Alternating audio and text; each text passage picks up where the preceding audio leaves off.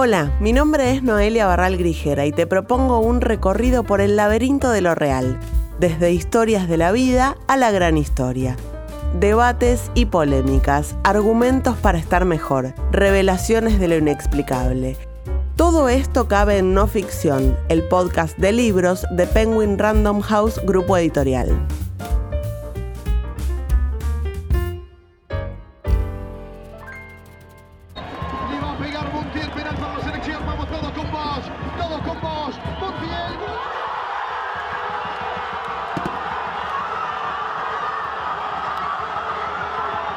Andrés Burgos ya nos hizo viajar en el tiempo con su reconstrucción de aquel Argentina-Inglaterra del 86.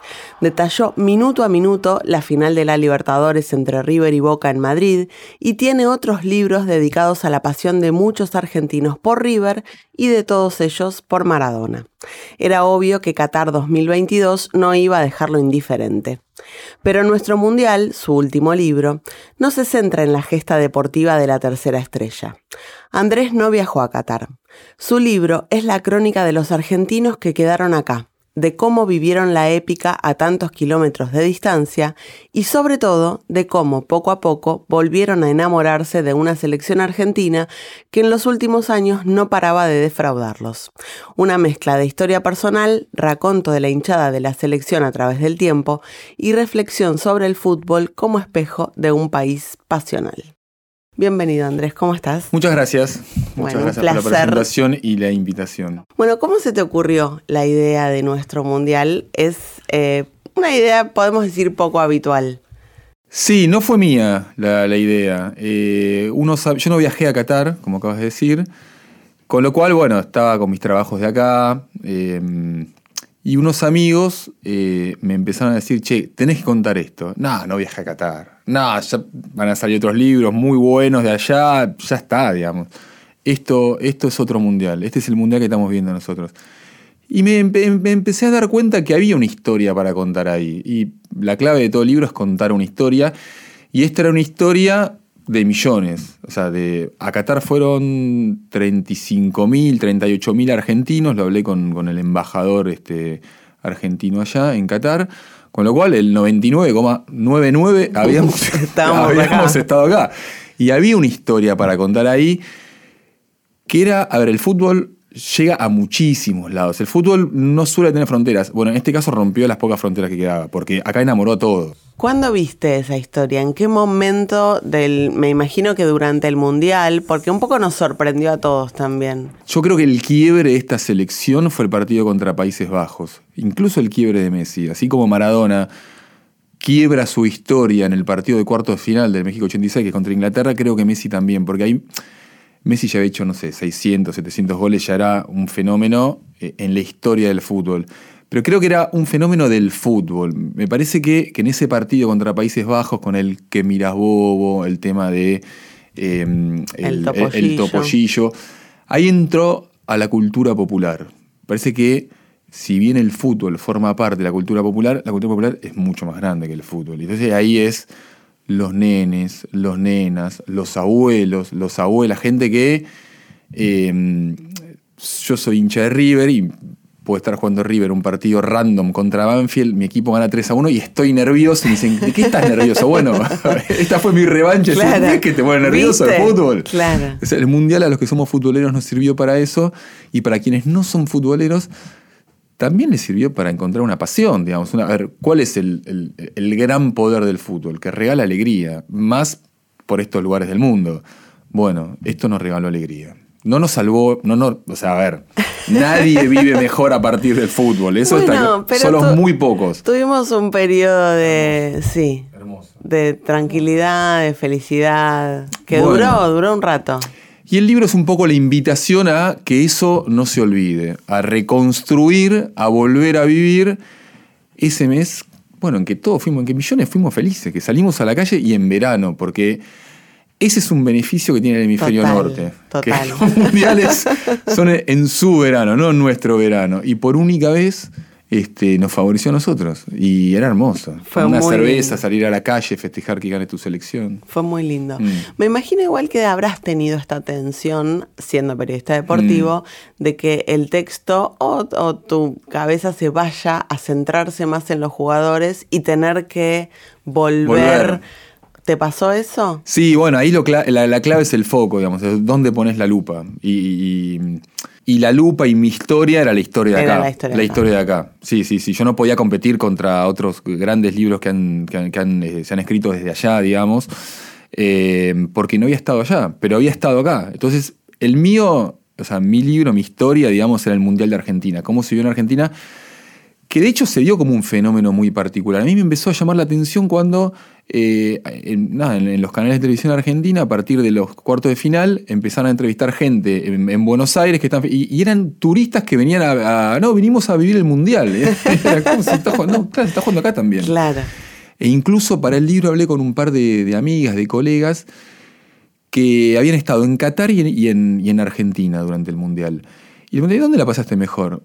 Me dice, durante los 90 minutos en Qatar, pero acá. Si tengo que elegir un, acá porque estaba con los míos. Claro. Y eso, claro, la- el, el- el privilegio de haber estado allá es, este, es estar tocado por la eh, varita mágica. Pero después, mira, eh, Marcela Moya Araujo, que es una gran colega, eh, vivió el Mundial acá, fue para el partido contra Países Bajos y contra Croacia y tenía la opción de quedarse allá. Dijo, no, no, yo voy a estar con mis hijos. Y vino para acá. Y el Rana Valencia, que es un campeón del mundo del 78, lo llama a la FIFA para que lo invite, para que se vaya A a, comentar, Qatar, a claro. Qatar a ver el Mundial como invitado, como, como gloria del fútbol argentino. Y dijo, no, no, vive en Jujuy. Me dice, no, yo me quedo con mi hijo. Yo quiero ver acá con ellos. Es espectacular eso. Es espectacular. Que el fútbol es eso, y eh, es- eso fue lo bueno de este mundial. Que el fútbol son relaciones humanas. O sea, obviamente querés ganar, obviamente, obviamente esto no hubiese pasado si Argentina perdía, eso está claro. Dependés en cierta forma o en mucha forma del resultado. Pero la historia de fondo son las relaciones humanas. Padres, hijos, amigos, conoci- desconocidos. O sea, en la cancha te abrazás con desconocidos. Cuando fuimos a festejar era con gente que no conocías. Y mirabas el teléfono y también eso influyó mucho también. Te reías cuando le gritaban abuela. te- es como que eran tus amigos lo que le gritaban abuela en una esquina de Buenos Aires a, a una abuela que no era abuela. Entonces, pasabas por eh, los geriátricos y te eran como todos amigos desconocidos. Fue eso, fue como un país de Una 40 comunión. 47 millones de amigos desconocidos durante un mes.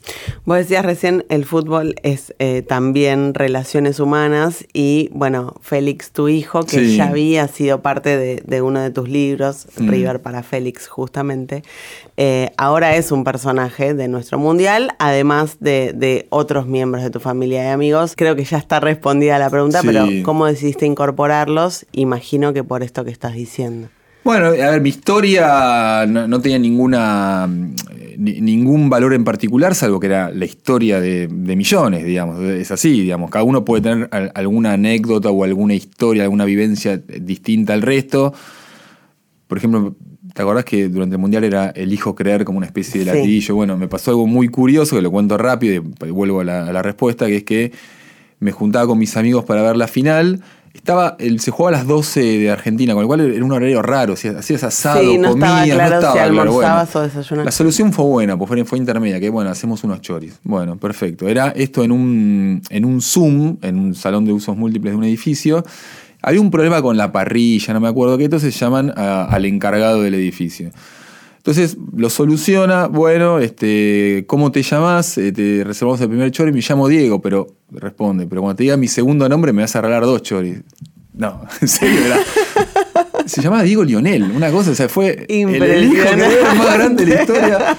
Una persona chaqueña de 40 años, que no, o sea, no se llamaba Diego por Maradona, no se llamaba Lionel por Messi, y de repente estaba ahí y decís, Claro, ya está, ya ganás. está listo. Bueno, este tipo de historias que le pasó a todos, no, este, no, no, no, no exactamente Diego Lionel, era un poco, digamos, el desafío de generar empatía en los lectores, digamos, lo que te había pasado a vos, lo que me había pasado a mí, lo que le había pasado a él, lo que nos había pasado a millones, bueno, tratar de tocar esa fibra, por la cual es, en mi caso había empezado el mundial con total indiferencia y lo terminé llorando, abrazado, aplastando a mi hijo, este, tratando injustamente con él de generarle un recuerdo, como de, ade- de adherirle un... re- Sí, de- tatuarle la mente. Claro. Sí. de- esto es curioso, y lo cuento en el libro, que el primer recuerdo de mi vida es cuando Argentina sale campeón del mundo en el 78. ¿Que tenías cuántos Tres años y diez meses. Yo durante mucho tiempo tuve eh, como un flash en la memoria de dos, tres segundos que era por la mano izquierda de la avenida Cabildo de Buenos Aires, que es una avenida doble mano, yendo hacia el centro, con lo cual era doble, era eh, en contramano. Digo, ¿qué es- Qué ¿por qué raro. pienso esto? Claro. Y una vez mi viejo me dijo, no, porque Argentina sale campeón del mundo, todos para allá, que fue lo que pasó ahora, Claro. todas las avenidas eh, er- eran para el centro. Eh, entonces, durante el Mundial yo es como que recordé mucho esa frase. Y cuando Messi hace el tercer gol, que yo pensé que ya estaba, y cuando Montiel hace el tercer gol, claro, me le tiré encima a mi hijo. Esas imágenes que uno, viste, Acórdate, Félix, acórdate. moqueando. Eh, pero yo creo que todos habíamos perdido un poco ahí el, el, el juicio total. Sí, Sí, sí. Yo creo que a mi sobrino lo traumé también. ¿Sí? Pero bueno. Bueno, ves, esas historias son las. Este, Lo abrazaba mucho y lo sacudía y bueno. decirle esto, eh, esto, es, esto es para siempre. Es para o sea, toda la vida. Porque es así, es así. Es para toda Yo tengo vida. 48 y me sigo acordando de, de eso que pasó Y, hace de, y por cabildo 45, contramano. Sí, obvio. claro, claro. El público comenzó a desbordar los estadios como para la final de la primera Copa América, jugada en 1916 en Buenos Aires, cuando a falta de espacio en las tribunas, invadió el campo de juego de gimnasia y esgrima de Buenos Aires. El partido decisivo ante Uruguay, el gran rival de una época en la que Brasil todavía no incluía a sus afrodescendientes y estaba un peldaño por debajo, debió ser postergado y los hinchas argentinos incendiaron las tribunas de madera. Hiciste un repaso, haces Mm. un repaso en el libro de los viajes eh, de hinchas a las sedes de Sí. los primeros mundiales. Mm. ¿Qué descubriste en ese repaso? Bueno, porque me interesaba un poco también esta presencia, viste que la selección argentina fue premiada eh, en los primeros meses de 2023 como la mejor hinchada. eso, esas cuestiones que los argentinos nos, Nos ponen encantan. jactanciosos. sí. bueno, y es curioso, digamos, pero el, entonces me, interesaba un poco cómo era la historia de la hinchada argentina en los mundiales. La verdad que en Qatar la rompió, o sea, los que fueron fue una cosa, parecía cualquier ciudad de, Argentina. Eh, es curioso porque el primer partido de la selección argentina es en 1901, es una eh, no, 1902, es una época que ninguno de los cinco grandes eh, había jugado, no existían, River ya había sido fundado, pero no había jugado ningún partido, Eh, con lo cual el fútbol era una cuestión todavía inglesa, de apellidos ingleses, sin tribunas, pero cuando se anuncia ese partido van mil hinchas, o sea, solamente con futbolistas nacidos en, en- en Argentina. Hasta ese momento había como representativos argentinos, pero eran eh, jugadores ingleses que eran empleados de bancos ingleses que venían a, a- a vivir a Buenos Aires. Cuando se anuncia el primer partido de Argentina, que es en Montevideo, viajan con los, con los jugadores, viajan mil hinchas. O sea, hay una cuestión de, bueno, este va a ser nuestro equipo y nosotros vamos para allá. Y eran épocas en que los, los- los clubes no tenían, digamos, ese apoyo. Después sí, eh, la cuestión se reparte entre la selección y los clubes y tal vez yo creo que con el paso del tiempo los clubes es como que tocan un poco una fibra más de amor propio, digamos, de, de amor este, Y más cotidiano. más también, ¿no? cotidiano Sí. también de, de, mm, del pago chico, digamos. Eh, pero la selección argentina siempre, siempre lleva gente. Había una cuestión de, no sé si de desapego, pero sí de, bueno, de mucho tiempo sin ganar, eh, de mucha mala suerte, porque algunas finales habían sido perdidas por penales, digamos, es una moneda, el fútbol es una moneda al aire también, así como en este caso tocó a favor en el caso de la tajada del Dibu Martínez, sin restarle mérito a él, porque es una tajada sensacional, pudo haber sido gol tranquilamente si la pelota iba 5 centímetros para arriba. Eh, a veces tocó en contra. Y yo creo que había como una, una cuestión como media de, frialdad entre la selección y el público. Igualmente la gente seguía viajando a los mundiales, porque siempre va a seguir viajando. Es un público heterodoxo, gente con, Claro. con buena posición económica y gente que está cuatro años cerrando para ir a los mundiales. Eh, pero bueno, la verdad que esta selección antes del mundial empezó a tocar una fibra, especialmente en los más jóvenes, eh, a partir del 2021 con la Copa América, una- el primer título en, en- en mucho tiempo que bueno, ratifica, ratifica este amor. Y para mí, lo bueno del Mundial es que te asegura que las próximas generaciones van a estar enamoradas de la selección argentina, o sea, porque estaba quedando un poco lejos el Mundial 86. no tiene experiencia, no tiene pergaminos y básicamente le dicen, mira, aprende a ser técnico y te vamos a dar a Messi y a una selección que para nosotros debería de ser potencia por los futbolistas que ha tenido y por el potencial que tiene. Y se vuelven a equivocar, Jorge, por eso el, técnico es muy importante. Con Scaloni se volvieron a equivocar y con Scaloni van a seguir fracasando. Vos en el libro lo decís esto de la Copa América, que fue de alguna manera el punto de quiebre en eh, la relación entre la selección y el público. ¿Qué ¿Por qué? ¿Qué pasó ahí? Porque ganó. Básicamente. Y, a ver, había algo más, digamos, pero también necesitas ganar. O sea, a ver, estaba un técnico que cae bien, un técnico absolutamente, este, em, que es un mérito de la AFA, Después podemos hablar de un montón de cosas de los torneos que en lo particular, y no soy el único, no nos gustan porque te cambian de reglamento en el, medio del torneo. Hay como un descuido o una utilización de los torneos domésticos, pero la, eh, elección de la elección de Scaloni es todo mérito de la AFA, eh, del cuerpo técnico. Un Messi mucho más, este, mucho más cobijado, mucho más querido. Cuando te quieren, cuando te sentís este, importante, este, bueno, das mucho más. Eh, y bueno, y un grupo de jugadores que dio lo mejor de sí. Nada, y bueno, y es el amor, ¿viste? fluye o no fluye. Y esta selección, fluye. selección fluye el amor. Y primero fueron los más jóvenes que lo vieron. Yo empecé el mundial ya medio viejo choto de 48. y, eh, yo debí campeón en el 86, de una Copa América, ¿viste? Lo miraba medio con, por encima del hombro. Y, che, de repente, che, está bueno esto. Y mirá, y están todos con esa. Y era como, por favor, que. Que salga. Amo el 86, pero bajar el póster del 86 y que las nuevas generaciones tengan su póster, su Maradona, que es Messi, su México 86, que es su Qatar 2022. Y esto, hoy para los pibes es difícil engancharse con el fútbol. Tenés la industria del entretenimiento 90 minutos de fútbol es largo. Es largo, hay mucha competencia. O sea, son largos los videos de 50 segundos. Imagínate un partido de 90 minutos. Bueno, esta selección, estos, estos jugadores son héroes. Son héroes.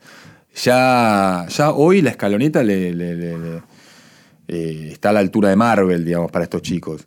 Y lo van a, lo van a mantener. O sea, por eso es genial este éxito. Y por eso tanta gente en la calle también, digamos. Bueno, esto que vos mm. contás del paso de, la indiferencia mm. a la al entusiasmo bueno, o al embelezamiento con esta selección, mm. pasó entre todos tus colegas, o entre la mayoría de tus colegas también. Sí, sí. ¿Nadie bancaba esta selección? Qué buena pregunta. Sí, yo creo que algunos sí al principio, pero muy, o sea, muy pocos. A ver, eh, honestamente también eh, era difícil este, al principio.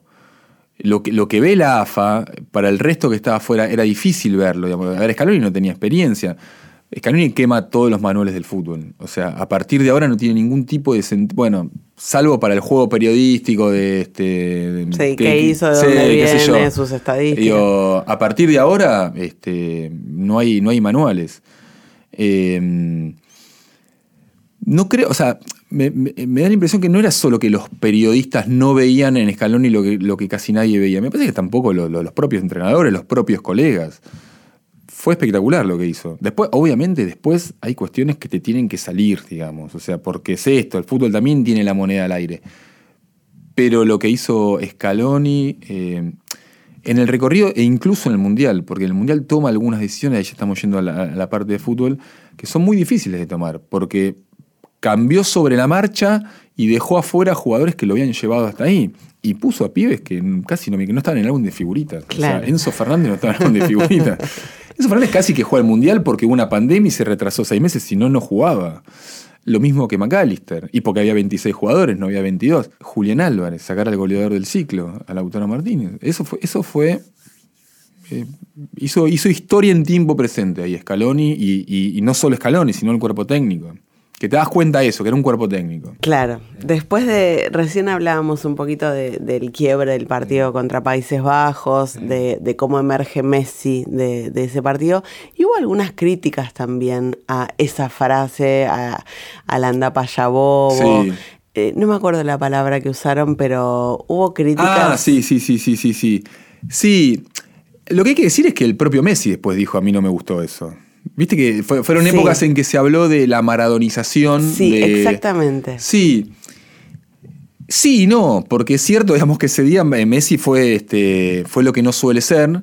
Al mismo tiempo, después Messi dijo, a mí no me gusta eso. Hace poco se vio en un documental de la FIFA por qué Messi dice eso. Porque por tele mucho no se, no se eh, entendía. sí, digamos. aparece la imagen del Apa- otro señor. Del holandés, Sí. altísimo, 1.98, mirándolo cuando ya había terminado el partido. Era, andá, dale, ya estaba. Ten- tenía Ya razón. Messi lo que decía. Lo que pasa es que él no suele decirlo.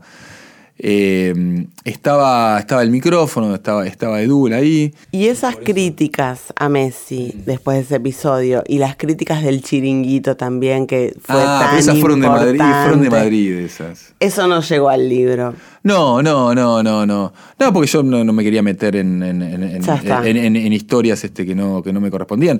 Lo que sí hay que decir también es que Messi fue muy criticado acá. Mucho. O sea, y muchos de los que criticaron eh, esa, e- esa palabra que yo no me acuerdo, eran los que criticaban a Messi antes. Con lo cual, ahora lo elogias porque ganó. ¿Qué sé yo? Había algo de coherencia en esa crítica. Yo no coincido, pero había algo de coherencia. Claro. Decir, bueno, o sea, es lo que yo pienso. Yo ahí, por eso no, no me. No, sin coincidir, me pareció valorable, digamos, de que alguien. Bueno, es su opinión, digamos, no, no, no, no me parece mal. Y pensando en este quiebre que Mm. se da con, en el partido con Países Bajos, ¿cuánto de este quiebre en el vínculo de la selección con su hinchada se da por el grupo, como, como estamos charlando, o por Messi? Y por, est- por este Messi nuevo que vimos en, en ese mini episodio. Y es, es la frase esa que la, la fuerza de la manada es el lobo y la fuerza del lobo es la manada. Y Me- Messi sin este grupo no lo hubiese conseguido, porque no lo ganó Messi solo. O sea, y, y este grupo sin Messi no lo hubiese conseguido, porque tampoco lo ganó solo este grupo. Lo que pasa es que Messi nos enamora y nos conmovió. Le faltaba un punto de cocción a su idolatría en el 2014 que llega a la final. Estaba mucho más maduro, mucho más. El grupo creo que lo, lo, lo, lo- lo elevó un poco más. Él era más grande, eso, eso influye también, digamos. Se escuchaba mucho esto de me alegro por Messi, quiero que ganen por Messi, Mm. Sí. incluso afuera del país, Sí. no sé, creo que eh, en Brasil, Sí. ¿no?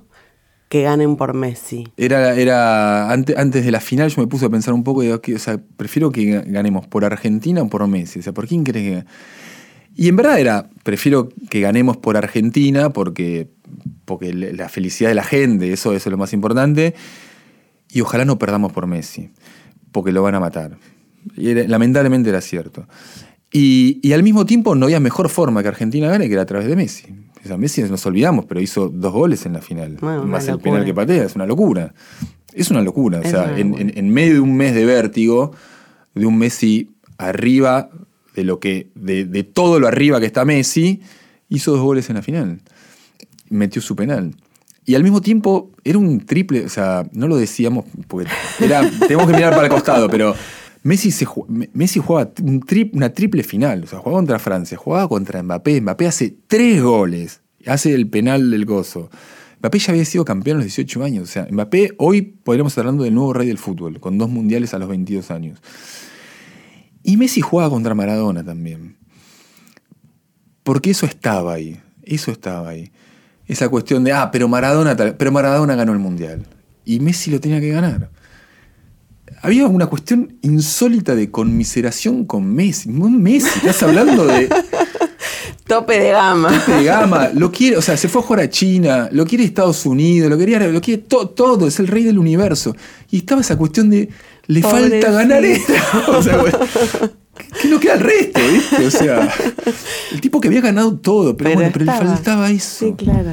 Y por suerte lo consiguió. Por él y por todos los pibes también. Porque los pibes que ne- necesitan. Nosotros tuvimos nuestro Maradona, digo, nosotros, yo, digo, Sí, yo tengo claro. 48 años, tuvimos nuestro Maradona. Que los pibes tengan su superhéroe. Y es Messi. Qué, qué superhéroe espectacular que es Messi. La ley urbana de escaparse de la lluvia como si fuera ácido se había invertido. Entregarse al diluvio era una limpieza, una purificación. Algunos elegían quedarse en cueros y se sacaban la camiseta para hacerla girar sobre ellos como la hélice de un helicóptero. El choque de la cortina de agua contra el cemento, fuerte, rabioso, le sumaba ruido a las canciones. la naturaleza en unión con Argentina.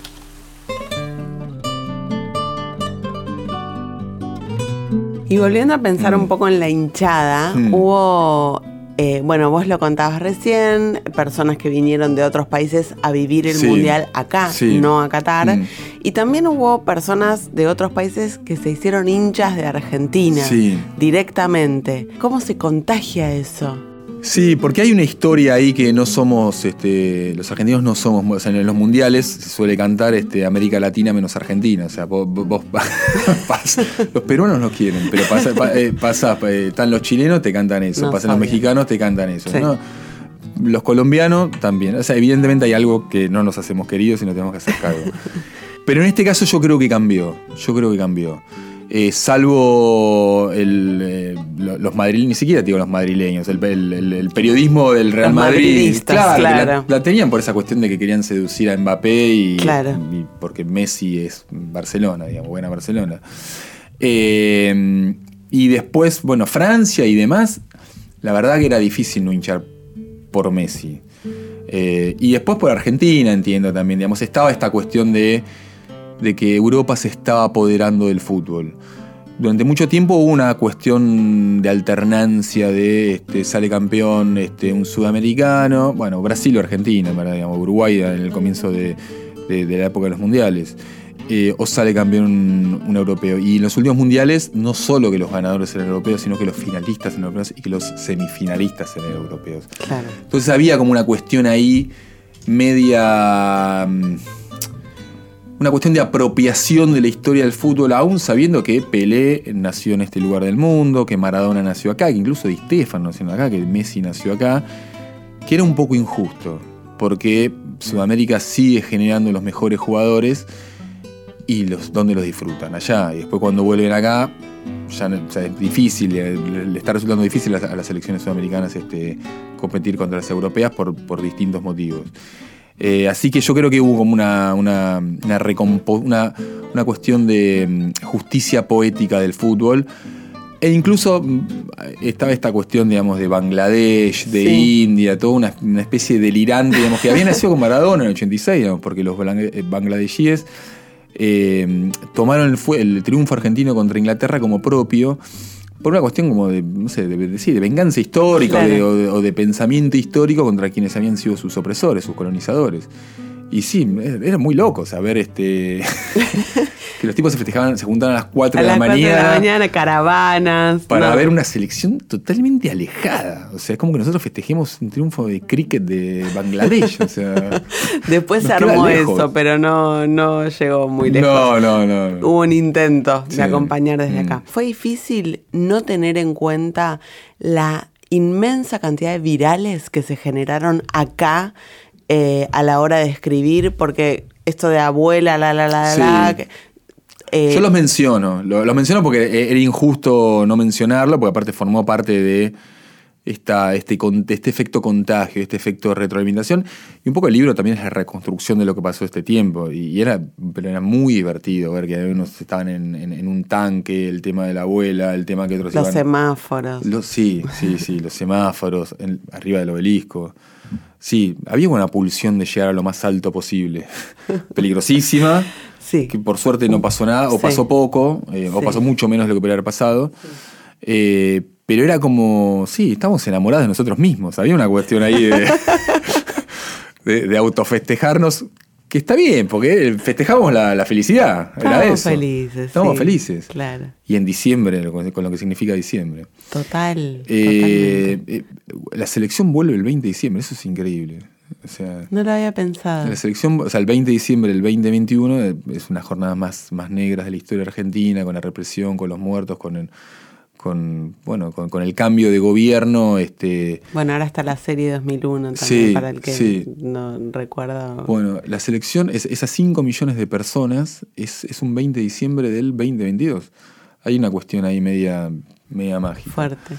Eh, pero al mismo tiempo, bueno, yo quería, este, más allá de los virales, yo quería un poco saber cuál había sido el momento de cada uno. No sé si el tuyo fue con, con tu sobrino apretándolo. Bueno, yo creo que todos tuvimos un, un momento del mundial, esto, el, el- el- el chip ese que va a quedar para el tiempo. Entonces, un poco el libro comienza con cuál es tu momento del mundo, cuál es tu, tu foto del mundial, y no estoy hablando de, de Messi ni del Dibu, de la tuya, porque todos tuvimos una. Mucha, mucha gente me sorprendió eh, no viendo el partido, apagándola. Y, pero es que era difícil, ¿eh? Había, que, hasta había que tener buena resistencia cardíaca. Sí, sí, sí, sí, sí, sí. Yo me, me fui, yo me fui como los, en la final, me fui como los elefantes, ¿viste? Se van a morir solos. Cuando empata, ya había pasado Diego Leonel, todo, pero cuando empata Francia me fui. Me, me fui, me tiré en un momento. Después viene mi mujer y me dice, ¿estás durmiendo? No, ¿cómo estás durmiendo? Esa, esa, cuestión, viste, machista del fútbol, de mostrar fortaleza. Volviste y escribiste nuestro mundial. Sí, sí, sí. Gracias, Andrés. Bueno, de nada, muchas gracias. Nacido en Buenos Aires en 1974, Andrés Burgo escribe en los diarios Tiempo Argentino y El País de Madrid. Su primer libro fue Diego Dijo, una compilación de frases del 10 realizada junto a Marcelo Gantman. En solitario dedicó tres libros a su pasión riverplatense y escribió también El Partido, Argentina-Inglaterra 1986, la final de nuestras vidas y el último Maradona. En radio participa del programa Era por Abajo, en Radio Ciudad y en tele lo hace en Teis.